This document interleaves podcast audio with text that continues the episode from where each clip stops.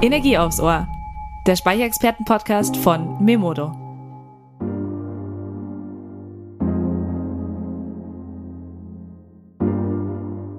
Hi Energiefans, heute gibt es wieder Energie aufs Ohr.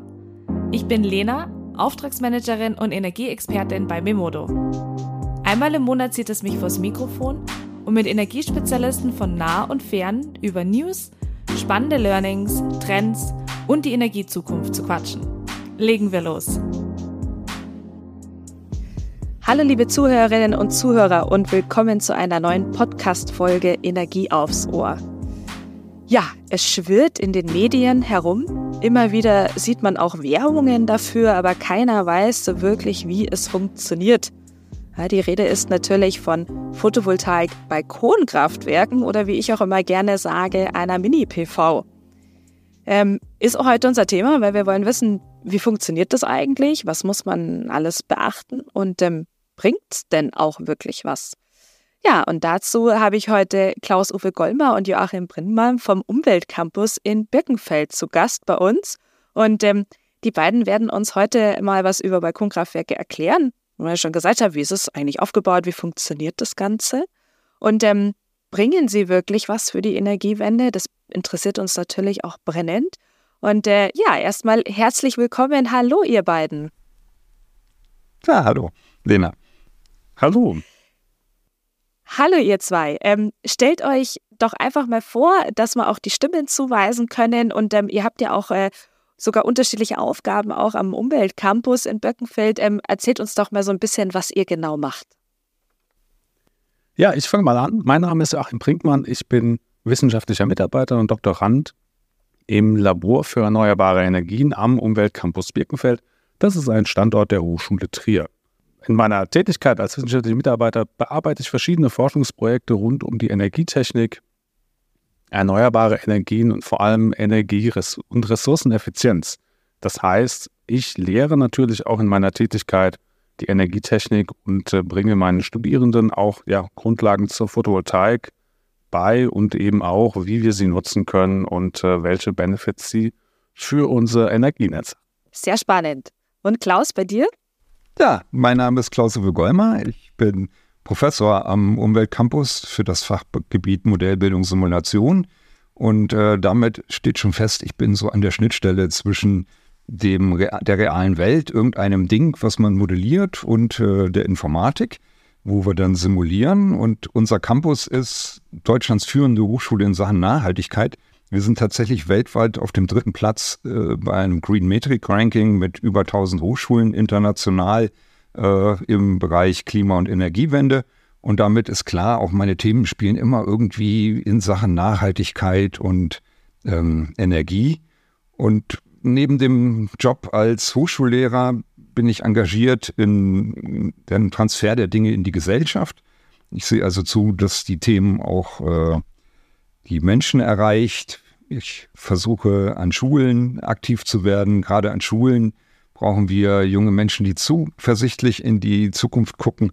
Und äh, da kann die Informatik auch so ein klein bisschen helfen, indem wir spannende Projekte mit denen machen. Cool. Das äh, wäre nämlich auch schon meine nächste äh, Frage gewesen. Ähm, ihr arbeitet ja auch gerade, äh, stellt ihr mir ja auch gleich vor, gemeinsam an einer Sache, die äh, interessiert uns natürlich brennend. Ähm, ihr habt ja so ein bisschen auch einen anderen Schwerpunkt, aber da arbeitet ihr gemeinsam dran. Was, was sind jetzt gerade so ja, an was arbeitet ihr gerade? Okay, also ich denke, ganz interessant ist es, wie kommt jetzt der Informatiker und der Ingenieur, der irgendwie so ein bisschen in die erneuerbare Energien reingerutscht ist, zusammen. Das ist äh, ja ganz spannend. Wie Klaus schon sagte, ist Nachhaltigkeit, Umwelttechnik und erneuerbare Energien ein absoluter Schwerpunkt am Umweltcampus. Also man kann klassische Informatik, BWL oder auch Ingenieurswissenschaften studieren, aber auch erneuerbare Energien.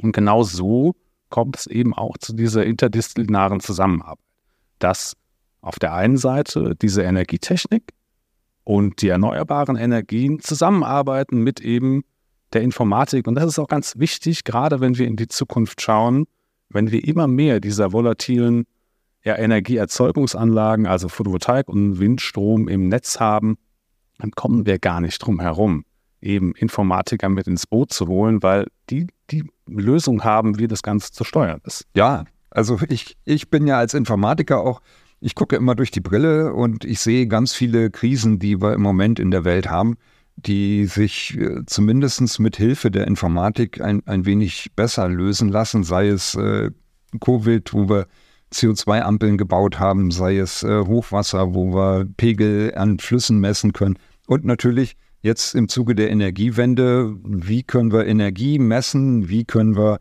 Energie sinnvoll schalten. Und da ist das Balkonkraftwerk äh, ein ganz zentrales Tool und eine ganz, spielt eine ganz zentrale Rolle. Mhm. Also ihr kennt euch ja richtig gut aus, haben wir ja jetzt gerade schon ähm, festgestellt. Und ähm, äh, Klaus, ähm, äh, du hast es ja auch gerade schon erwähnt. Also wir wollen ja heute über die Balkonkraftwerke sprechen. Ähm, Joachim, was können wir uns denn unter so einem Mini-Kraftwerk vorstellen? Ich glaube, es ist einfach ganz wichtig für unsere Zuhörerinnen und Zuhörer, dass wir mal von Anfang an anfangen. Ja, also wir haben jetzt schon verschiedene Namen dafür gehört. Balkonkraftwerk, du nennst es Mini-PV-Kraftwerk, Stecker, Solar. Also es gibt total viele Namen dafür. Und ähm, letztlich ist es nichts anderes als eine Photovoltaikanlage.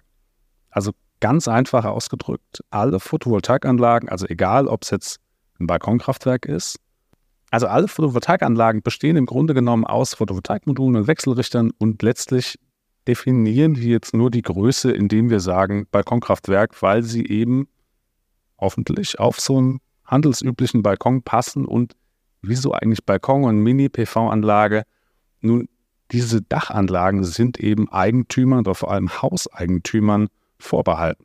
Jetzt der Wohnungsmieter hat in der Regel keine Möglichkeit, sich eine Dachanlage zu installieren, weshalb in dem Fall das Balkonkraftwerk eine ganz tolle möglich ist, eben, Möglichkeit ist, eben auch Mietern die Möglichkeit zu geben, ihren eigenen Solarstrom zu produzieren. Mhm. Und ähm, du hast es ja auch gerade schon kurz angesprochen. Ähm, Mini-PV, wir haben viele, viele unterschiedliche Namen, aber du hast es ganz gut gesagt. Also die Komponenten sind ja eigentlich gleich. Also man braucht ja schon auch das Gleiche. Ähm, kannst du nochmal genau auflisten, was man genau braucht? Weil ich glaube, viele können sich das einfach auch mit dieser Dimension am Balkon auch nicht so ganz vorstellen. Okay, also grundsätzlich besteht eine PV-Anlage aus Solarmodulen, einem Wechselrichter und entsprechend Montage und Anschlussmaterial. Das ist jetzt natürlich sehr platt und im Detail technisch doch sehr unterschiedlich, aber bleiben wir mal auf der ganz einfachen Stufe. Es gibt das Solarmodul oder Photovoltaikmodul, das besteht aus ganz vielen Solarzellen. Man kauft es in der aktuellen Größe bei circa einem Meter Breite und einem Meter 90 Höhe. Das heißt, so ein Solarmodul ist schon relativ groß, also es hat eine Fläche von knapp zwei Quadratmetern. Da ist auch eine technische Begrenzung in Deutschland äh, auf zwei Quadratmeter pro ähm, Solarmodul für die Dachanlage. Und dann gibt es den Wechselrichter. Das Solarmodul produziert aus dem Sonnenlicht eben einen Gleichstrom und der muss für die Nutzung in unserem Wechselstromnetz entsprechend umgewandelt werden in den Wechselstrom. Dieser Inverter, der unterscheidet sich bei den Kleinanlagen und Großanlagen eigentlich auch nur in der Größe. So eine Kleinanlage mit einem oder zwei Modulen und dem Inverter hat eine maximale Einspeiseleistung von 600 Watt und die großen Inverter, die gehen eben auf 6000, 10.000 oder 15.000 Watt, also 15 Kilowatt Leistung. Und ähm, das ist natürlich auch eine Frage, weil ich meine, man ist jetzt da, also viele kennen ja auch Freiflächenanlagen, das sind ja dann äh, sozusagen genau das Gegenteil davon.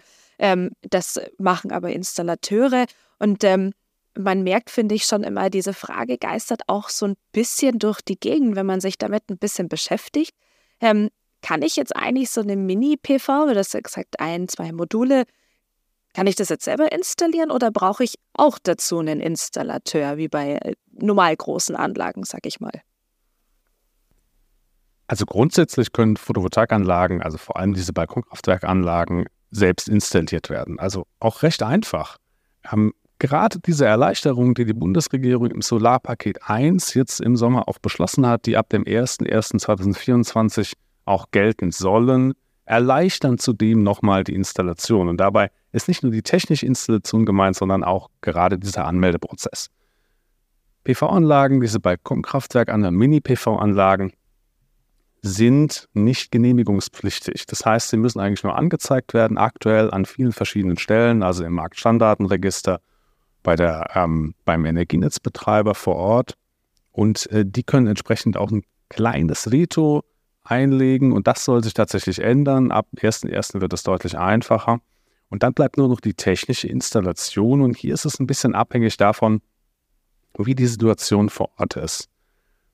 Also bei einem klassischen Balkon können Sie das schon selbst einhängen. Sie können in der Grund, also Sie können das selbstständig einhängen. Sie können auch den Anschluss erledigen, wenn denn tatsächlich eine Steckdose vorhanden ist. Also es ist ein bisschen abhängig davon, wie vor Ort die Gegebenheiten sind. Im besten Fall ist der Balkon nach Süden ausgerichtet, hat eine gute metallene Struktur, sehr viele Befestigungspunkte, sodass man sich statisch auch keine Gedanken machen muss. Dann werden die Module einfach mit Halterung eingehängt, nochmal gegen Sturm abgesichert. Das Kabel wird entsprechend in die Steckdose auf dem Balkon eingesteckt und schon geht's los. Hört sich gar nicht äh, so kompliziert an, muss ich sagen. Joachim, du hast jetzt auch gerade äh, schon was gesagt, da bin ich äh, auch hellhörig geworden und ich glaube auch viele Zuhörer ähm, und Zuhörerinnen von uns. Ähm, wie kann man sich das jetzt vorstellen? Du hast gerade Steckdose gesagt. Habe ich äh, jetzt da eine Steckdose, wo ich dann ähm, den produzierten Strom äh, nutzen kann? Oder ähm, verbinde ich da meinen Hausanschluss äh, damit? Wie, wie kann ich mir das vorstellen? Ja, also aktuell ist es so, dass die Netzbetreiber vorgeben, dass Photovoltaikanlagen über eine sogenannte Energieeinspeisesteckdose angeschlossen werden sollen. Der Hintergrund ist einfach, dass man mit dem Schuckerstecker auch ganz typische Haushaltsgeräte anschließt und es soll eben unterschieden werden zwischen einer Erzeugungsanlage und einem Verbraucher. Das ist so ein bisschen der Hintergrund. Es geht auch um Sicherheit, dass ich nicht in der Lage bin, diese zwei Pole zu berühren und eben einen Stromschlag bekomme. Ab 1.1. wird der Schuko-Stecker auch ganz offiziell geduldet und somit steht dem schon mal nichts im Weg. Alternativ kann natürlich auch eine Festverkabelung eine Möglichkeit sein. Das heißt, wenn irgendwo eine Verteilerdose auf dem Balkon oder der Hauswand äh, vorhanden sind, kann auch hier der Anschluss erfolgen. Dann wird auch kein Stecker benötigt. Das ist eine sehr gute Alternative, um auch jetzt schon loszulegen, ohne auf diese Duldung zu warten. Und ähm, ganz nebenbei möchte ich noch erwähnen, dass diese Mini-PV-Anlagen natürlich nicht nur auf Balkonen installiert werden können, sondern auch wirklich rundherum ums Haus. Also ich empfehle Ihnen als Zuhörerinnen und Zuhörer einfach mal ganz offen, sich Ihr Gebäude anzuschauen, ob Sie noch andere Möglichkeiten haben. Wenn Ihr Balkon jetzt von der Ausrichtung vielleicht nicht optimal ist, Sie keine Steckdose haben, die vielleicht extra gelegt werden müsste, da entstehen neue Kosten, äh, dann schauen Sie doch mal, ob Sie Strom in der Garage haben und das Garagendach benutzen können oder das Gartenhäuschen oder es spricht auch technisch gar nichts dagegen, diese Module einfach auf die Wiese zu stellen oder in den Vorgarten. Das ist wirklich kein Problem. Ähm, eine Möglichkeit wäre auch so ein Tomatenunterstand, also ne, um die Tomaten vor Regen zu schützen. Könnte man ja auch überlegen oder auch als Terrassenüberdachung, also gerade mit so bifaszialen, halbdurchsichtigen Modulen könnte man auch so für eine leichte Verschattung über der Terrasse sorgen und gleichzeitig entsprechend Strom produzieren. Ich möchte aber noch was Kleines dazu sagen. Also sollten Sie wirklich Ihre eigene ja, Steckdose nochmal legen müssen, dann bitte nur mit Fachkenntnissen und äh, falls die nicht da sind, bitte unbedingt Fachpersonal äh, beauftragen, das zu machen. Vielleicht zum Standort noch. Also was im Moment ganz groß im Kommen ist, sind ähm, Gartenzäune, die man mit bifaszialen Modulen bestücken kann. Und dann äh, macht der Gartenzaun halt die Energie. Oder wir haben einen Terrassentisch, äh, einfach vier Beine und äh, so einem Panel und äh, man hat einen Tisch, den man natürlich, während man äh, frühstückt und vielleicht sein, sein Festchen feiert auf dem Tisch, nicht unbedingt als äh, große Ernte, äh, da ist keine große Ernte zu erwarten, weil das Modul beschattet ist durch die äh, Gegenstände auf dem Tisch. Aber die meiste Zeit äh, wird der Tisch ja doch äh, frei sein und dann funktioniert das auch. Also man braucht nicht mal irgendwo räumliche Gegebenheiten, äh, wo man das Ganze fest installiert, sondern man kann das auch flexibel handhaben. Flexibel. Ähm, ich hoffe jetzt, dass bei vielen Zuhörerinnen und Zuhörern schon der Kopf rattert. Ähm, ihr habt alles super Ideen gerade gebracht. Äh, ich glaube, der eine oder andere findet da sicher eine Möglichkeit, das vielleicht auch bei sich dann äh, zu machen. Ähm, Joachim, wir haben jetzt äh, noch ein bisschen auch, oder ich möchte jetzt noch mal kurz auf den Ertrag auch ähm, drauf eingehen? Also, wir haben jetzt gerade schon besprochen, wie man das Ganze installieren kann, auch Orte, ähm, habt ihr ganz viele Beispiele gebracht.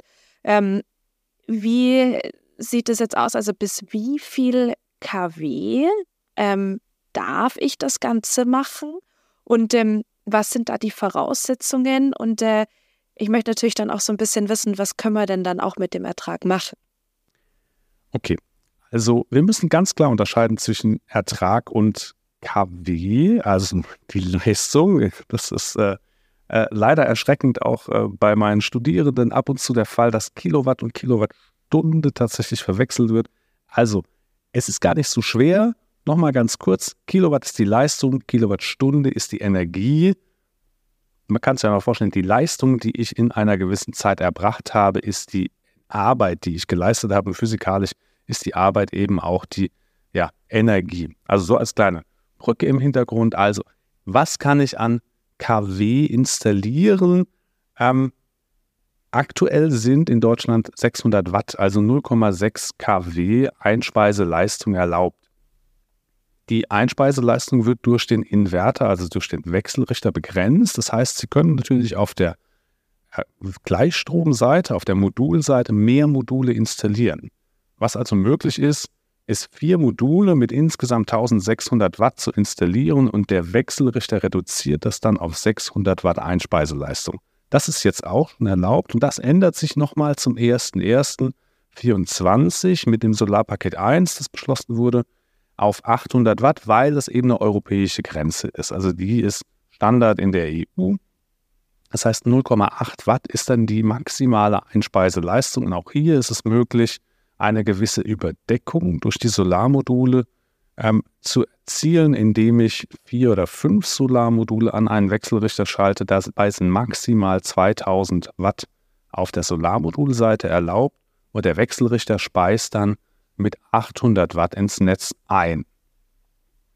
Hintergrund von dieser Überdeckung ist so, dass ich natürlich sehr früh am Tag schon diese maximale Leistung erreiche von 800 Watt ob sich das am Ende denn rechnet, das muss individuell berechnet werden. In der Regel äh, ist ja das Tolle an diesen Balkonkraftwerken, dass die sich innerhalb kürzester Zeit rentieren, da sie diese Grundlast eben abdecken. Jetzt kommen wir zu deiner Frage zum Ertrag. Und was kann ich eigentlich an Ertrag wirklich erwarten? Also Ertrag ist die Solarenergie, die durch diese Mini-PV-Anlage dann tatsächlich äh, generiert wird das ist abhängig von Umgebungsfaktoren. Jetzt sage ich mal ganz klar als Wissenschaftler, das ist abhängig von Standort, von Ausrichtung, also Azimut, ne, der Himmelsrichtung und auch der Aufständerung. Und ähm, also es macht beispielsweise einen riesen Unterschied, ob ich bei dir in München eine Solaranlage installiere oder im hohen Norden. Die Ausrichtung, das wissen wir alle, dass die, ja, im Osten geht die Sonne auf, im Süden hält sie ihren Lauf. Ne? Also im Süden ist dann die optimale Ausrichtung. Und wir wissen auch, dass die Aufständerung entsprechend nochmal was verändert. Ähm, betrachten wir jetzt mal so ein ganz typisches Balkonkraftwerk an einem Südbalkon. Balkonkraftwerk heißt, dass die Solarmodule senkrecht in das Geländer eingehängt sind, das heißt mit 90 Grad Aufständerung im Grunde genommen. Zwei Modulen a 425 Watt, das ist so aktuell der Standard, den man als ja, Verbraucher auf dem Markt äh, einkaufen kann angeschlossen an einem Wechselrichter mit ja, aktuell 600 Watt maximaler Einspeiseleistung. Das sind bis zu 700 Kilowattstunden möglich.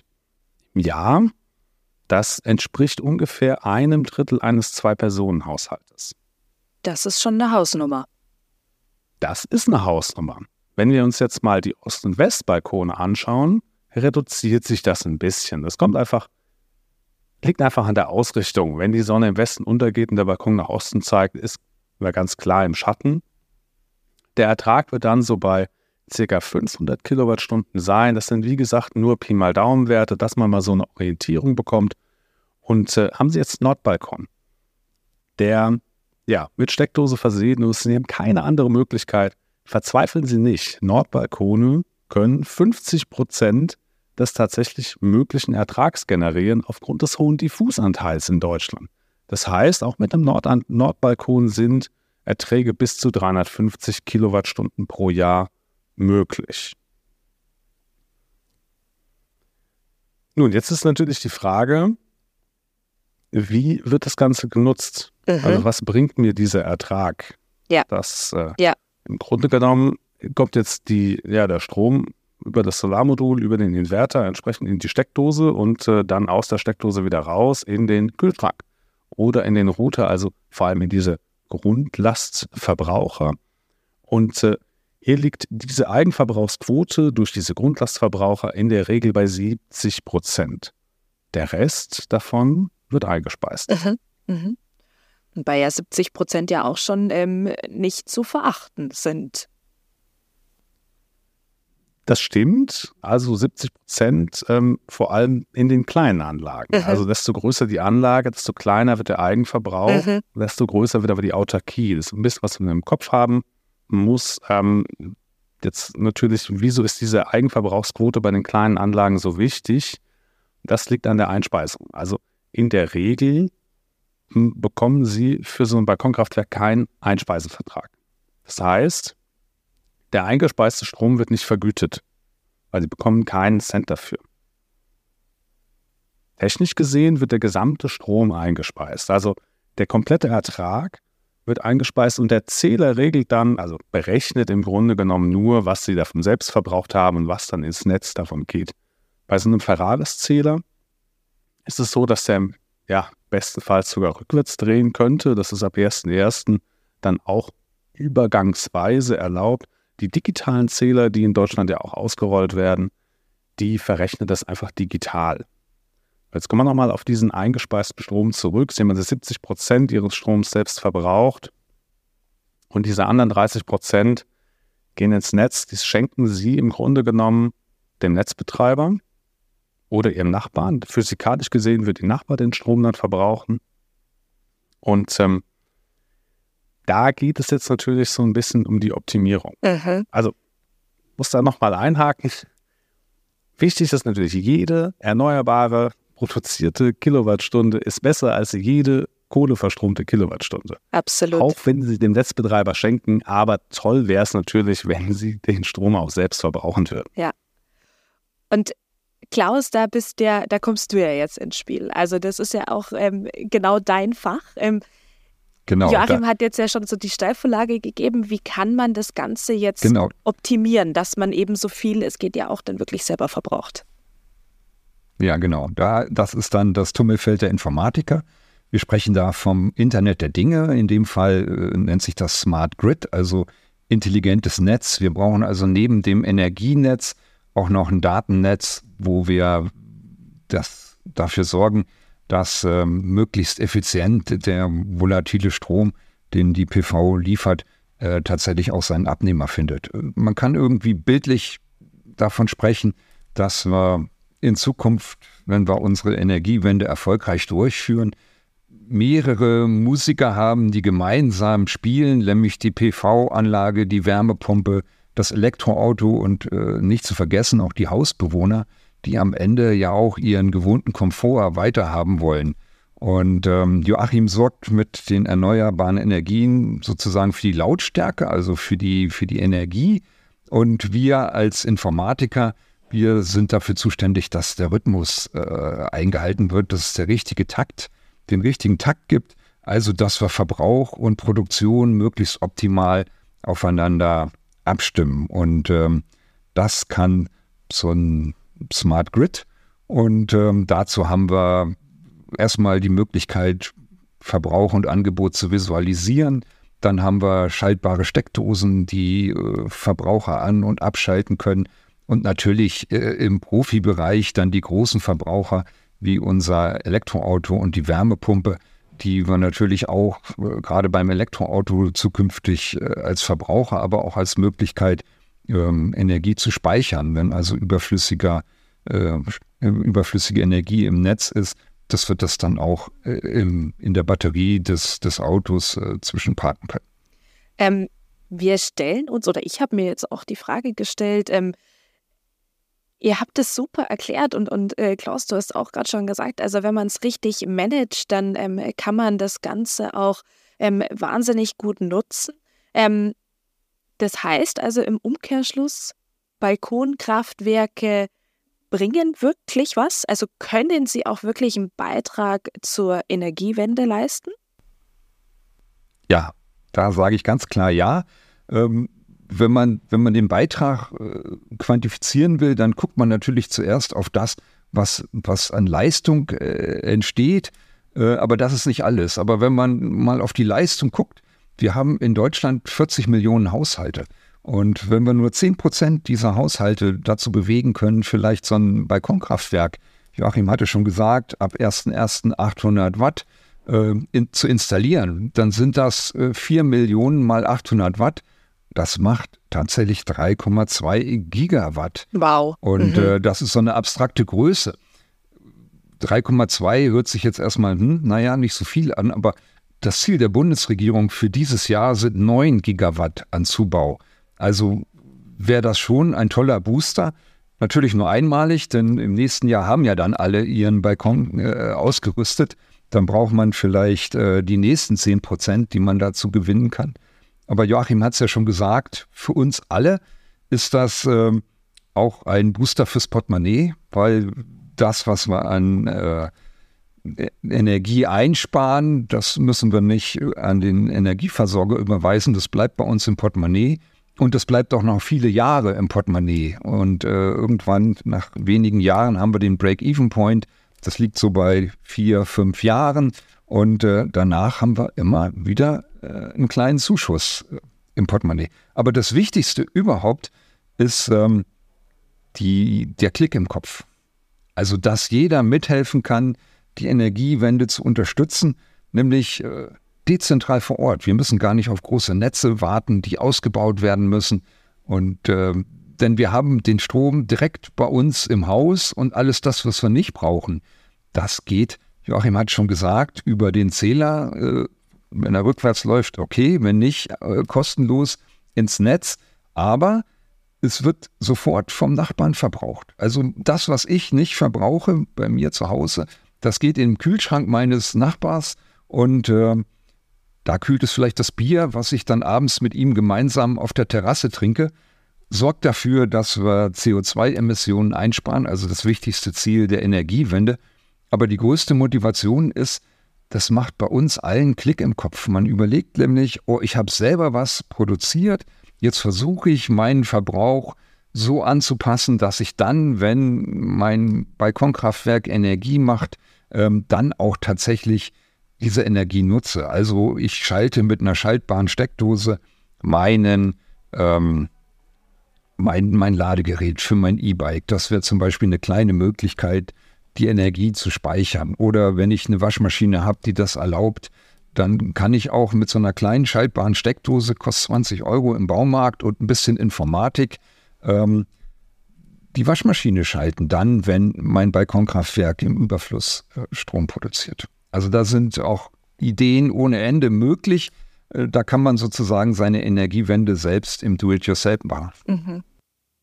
Das hast du schön gesagt. Das Do-it-yourself, das ist, äh, glaube ich, ganz, ganz wichtig, dass wir das hier auch ganz betonen. Also es kann ja wirklich auch jeder dann seinen Beitrag leisten und auch wirklich einen Unterschied machen. Und das ist ja, ähm, Klaus, auch diese Motivation, die du gesagt hast, die, glaube ich, ganz, ganz wichtig ist, ähm, dass wir die auch äh, hier ansprechen, weil es ja auch einfach sein kann, wie wir von euch beiden ja wirklich äh, gehört haben, das Ganze zu machen. Ja, es ist äh, total einfach es macht auch Spaß. Und wenn man das baut, dann ist so mein Hinweis an, an diejenigen, die sich dafür interessieren, baut doch gemeinsam. Baut doch gemeinsam mit den Nachbarn, tut euch zusammen, kauft ähm, gemeinsam die Module ein. Wir haben jetzt schon mehrere ähm, Energiegenossenschaften, die wir begleiten, wo die Leute dann, was ich, 40 Module in einem, in einem Rutsch kaufen und dann auch gemeinsam sich auch austauschen beim Bauen.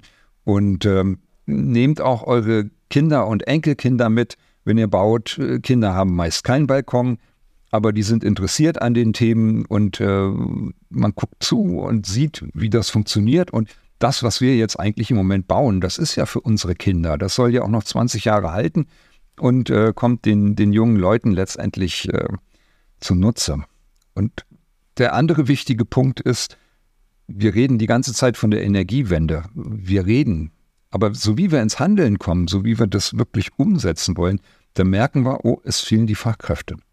Und dann müssen wir es irgendwie schaffen, die jungen Leute von heute, die uns Boomer mal ersetzen sollen, auch an diese Themen ranzuführen und für diese Themen zu begeistern. Und da ist so die Kombination Digitalisierung, die Schule will ja im Moment digital werden, äh, und erneuerbare Energien, das sind die perfekten Partner. Weil Digitalisierung ist eigentlich, wenn man so richtig in die Schulen guckt, im Moment eher digitales Papier in Form von Tablets und äh, digitale Kreide in Form von Whiteboards.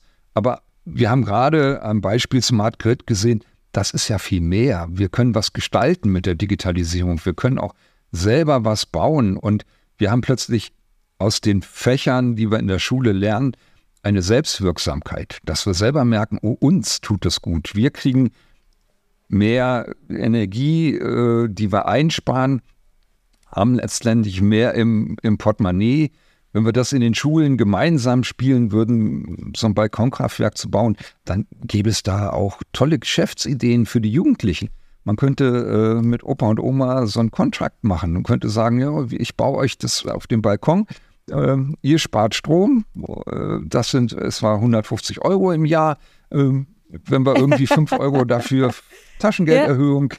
verhandeln können, dann ist Absolut. das eine tolle Idee. Und äh, da, da kann man so viel machen. Und das ist so eine Chance, äh, da auch aktiv zu werden. Also mein Appell an alle, äh, wer so ein, so ein Balkonkraftwerk baut, seht zu, dass er eure Kinder, Jugendliche aus der Umgebung äh, mit, mit da reinbringt in die ganze Sache.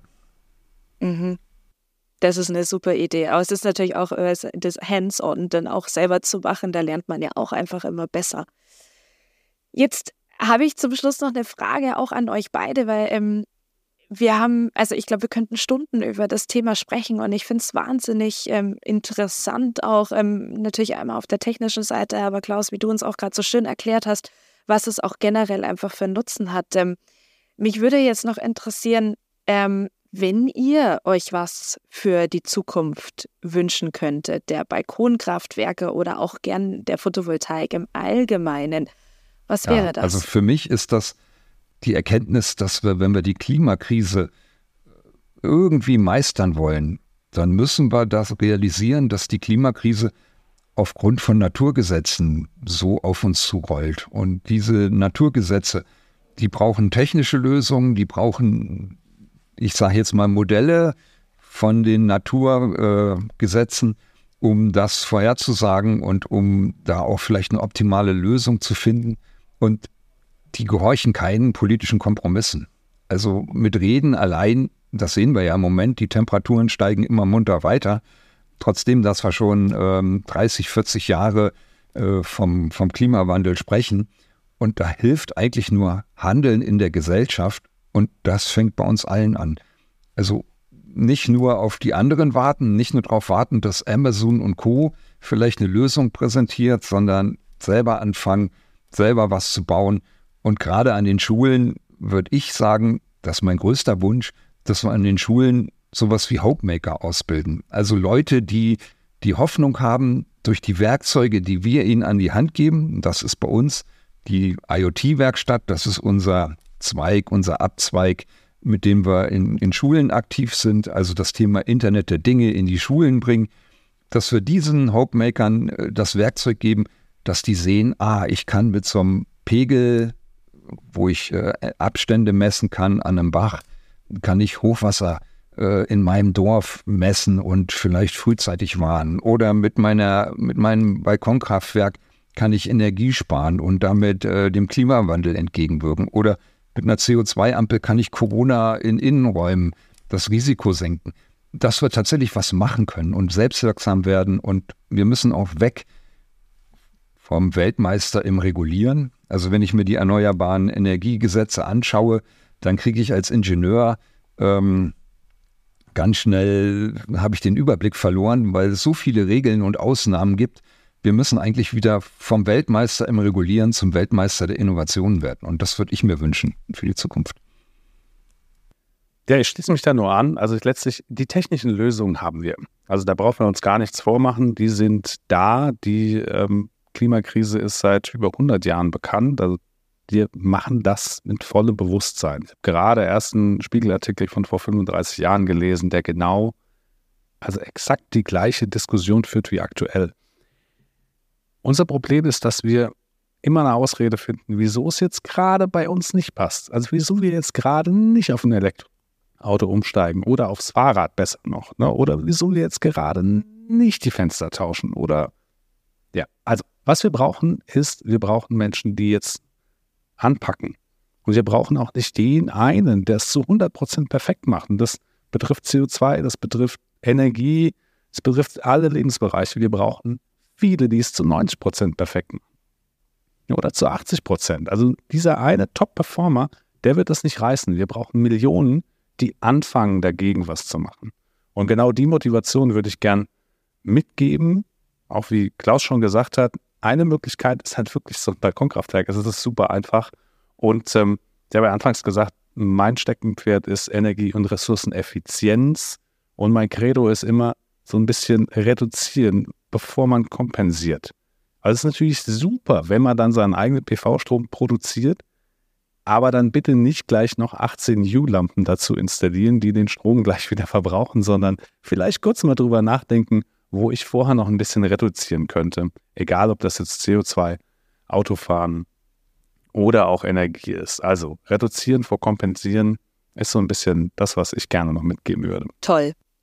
Ich freue mich, dass ich euch bei, bei uns hatte. Ähm, ich finde es ganz toll, eure Expertise und ähm, ich finde es ganz spannend. Ich glaube, eure Studenten ähm, lernen auch ganz, ganz viel von euch und auch mit euren Workshops, die ihr gibt. Da macht ihr ganz tolle Arbeit.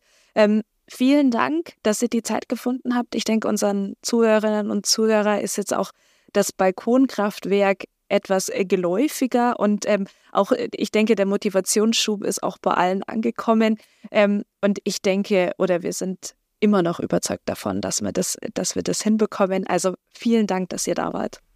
Ja, Lena, vielen Dank auch für die Einladung und ich hoffe, äh, wir kommen jetzt endlich ins Machen. Also jeder äh, begeistert sich und macht mit mit uns. Ja, auch von meiner Seite vielen Dank, äh, dass wir hier äh, teilnehmen durften. Und ich sage ebenfalls äh, Danke an euch alle da draußen, dass ihr wieder eingeschaltet habt für eine weitere Folge Energie aufs Ohr. Und ich freue mich natürlich auch beim nächsten Mal, dass wieder viele zuhören, wenn wir weitere spannende Themen haben. Ich verabschiede mich für heute und sage Tschüss und Baba.